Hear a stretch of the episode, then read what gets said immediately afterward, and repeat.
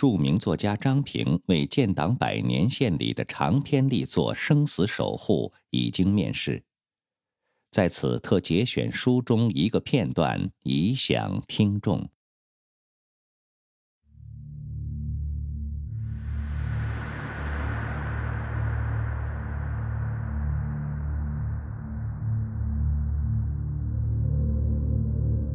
背影朦朦胧胧，似乎是在一个独栋楼房里。霍一帆整个人像是个粽子一样被牢牢地捆着，嘴和眼睛都被黑色胶带层层缠死。此时正被迫站在一把椅子上，脖子上被一根粗粝的绳索死死套住，并拽得很紧。此时此刻的霍一帆就像站在脚架上，绞索的另一头则悬挂在楼梯的高处。赵珍惜手握一把利刃，凶相毕露地站在一旁。霍一帆不住地挣扎着，犹如窒息了一般。这个情景一下子就把刘小江惊呆了。珍惜完全失去理智，已经彻底疯狂了。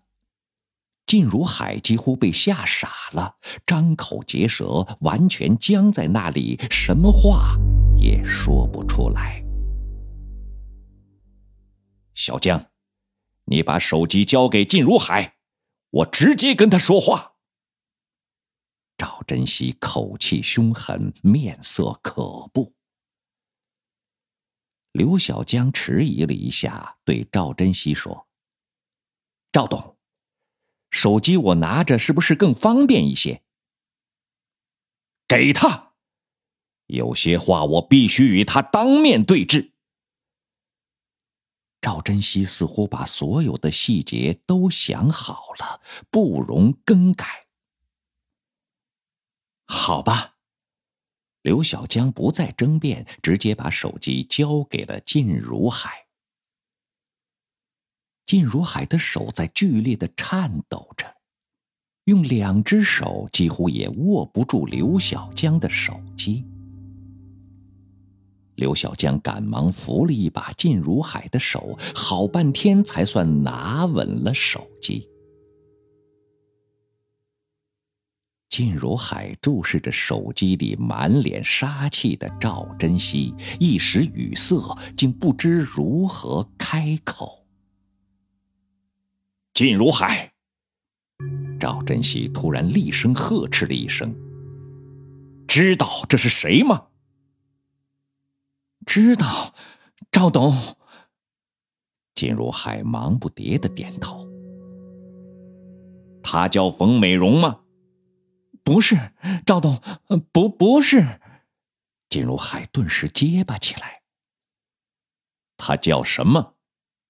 赵珍惜满脸凶杀之气。他，他叫赵董，你先把他放下来，好吧？金如海突然乞求道。他叫什么？霍一帆，赵董。求你了，先把他放下来，我们什么都好说。靳如海再次哀求。靳如海，别做梦了，先给我老实交代问题。赵珍惜一边说，一边突然用刀背在霍一帆的膝盖处猛磕了下去。霍一帆剧烈的挣扎起来，喉咙发出的声音撕心裂肺。说：“你为什么让这个女人来陷害我？”赵董，没有，我我们我们就是想合作。金如海惊恐万状，语无伦次，不想说实话。金如海。我再警告你一次，说不说？赵珍惜脸上阴沉的可怕。赵董，我说的是心里话，真心真心要与你合作。靳如海突然说不下去了，他看到赵珍惜在身旁拿起一把裁剪花木的滑轮大剪刀，对准了霍一帆已经被捆成青紫的一根手指头。靳如海，最后问你一遍，什么目的？赵珍惜完全陷入疯狂。赵董，我们我们有话好好说。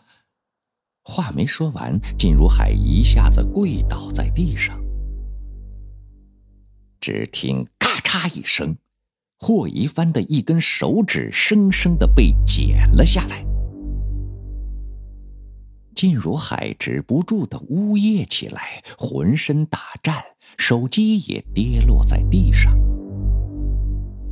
刘小江在一旁也看得魂飞魄散，不禁一把拿起手机，咳嗓子的骂起来：“赵珍惜，你在干什么？不想活了？”“说的对，我就是不想活了。”小江，这与你没关系，把手机给他，我跟他还没完。赵珍惜一脸狰狞，活像一个魔鬼。这时，靳如海一把抢过手机，对着视频如丧考妣的嘶喊起来：“赵董，我给你说实话，让霍一帆找你都是我的主意，跟他没关系。”我的目的就是一个，就是要通过你把辛一飞拉下马来，这就是我的目的。我全都承认，我给你彻底交代，给你道歉。我做的是违法的，都是犯罪行为，对不住你，赵董，请你原谅，请你饶了我，饶了霍一帆吧。鬼迷心窍了，我该死，真的该死！金如海一边痛哭，一边给赵珍惜大声求饶。三千万的汇款是霍一帆干的，还是你干的？赵珍惜话锋一转，再次厉声问道：“说，你们什么目的？”三千万，赵董，你听我说。靳如海刚想解释，一下子又呆住了，再次显得惊恐万分，满脸恐惧。此时的赵珍惜一边把园林大剪刀再次对准了霍一帆满是血污的手指头，一边像豹子一样嚎叫了起来。你还要让他再掉一根手指头？金如海再次跪倒了下来，磕头如捣蒜，失声痛哭。赵董，我交代，我交代，都是我犯下的罪，你千万饶了他。这件事他什么也不知道，前前后后都是我一手策划，目的也是要干掉新一飞。那几个假冒纪委的也是你指使的？是，是我指使的。就是想让你先承认了，然后再向中纪委、省纪委举报。给中纪委、省纪委的举报信都是你写的，都是，都是我指使人写的，与霍一帆没有任何关系。金如海抽泣不止，泪流满面。我两张银行卡的事，是谁告诉你的？赵珍惜不依不饶，一步一步算计的清清楚楚。是，是纪委网站上公布出来的。放屁！公布出来了，为什么没人查我？靳如海，你是想让霍一帆吊死在这里，还是想让霍一帆再被剪掉所有的手指头？好吧，我说，我说。金如海一下子瘫软在地上。小江，把笔和纸拿过来。他说：“你写，然后让他签字。”刘小江已经意识到，眼下说什么都苍白无力，毫无作用。他走过去，把纸铺在桌子上，拿起笔来。